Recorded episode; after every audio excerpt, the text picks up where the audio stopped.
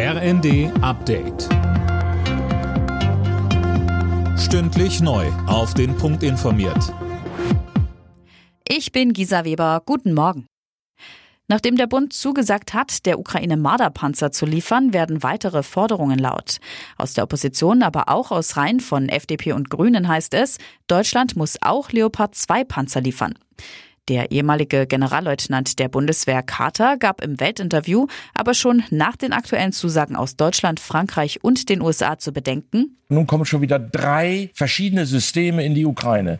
Das bedeutet, es muss an drei Systemen ausgebildet werden, die nicht miteinander kompatibel sind. Und es müssen drei Logistikketten aufgebaut haben und es ist dreimal unterschiedliche Munition. Der Bund hat offenbar noch kurz vor der Reichsbürger Großratsjahr im Dezember Geschäfte mit dem mutmaßlichen Anführer der zerschlagenen Terrorzelle gemacht. Das berichtet der Spiegel.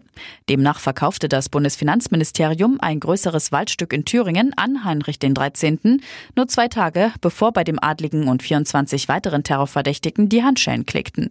Das geht laut Bericht aus einer Antwort der Regierung auf eine Anfrage der Linksfraktion hervor. Die erste Tarifrunde für Postbeschäftigte ist ohne Ergebnis zu Ende gegangen. Gewerkschaft und Arbeitgebervertreter kamen nicht auf einen Nenner. Verdi fordert einen Lohnplus von 15 Prozent. Das ist realitätsfremd, heißt es von der Post. Die Beschäftigten brauchen dringend einen Inflationsausgleich und erwarten darüber hinaus eine Beteiligung am Unternehmenserfolg, so Verdi.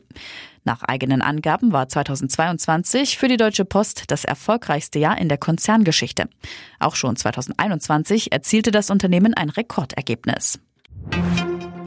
Bei der Vier-Schanzentournee hat der Norweger Halvor Egner Granerüth das vierte und letzte Springen in Bischofshofen gewonnen und sich damit auch souverän den Gesamtsieg gesichert.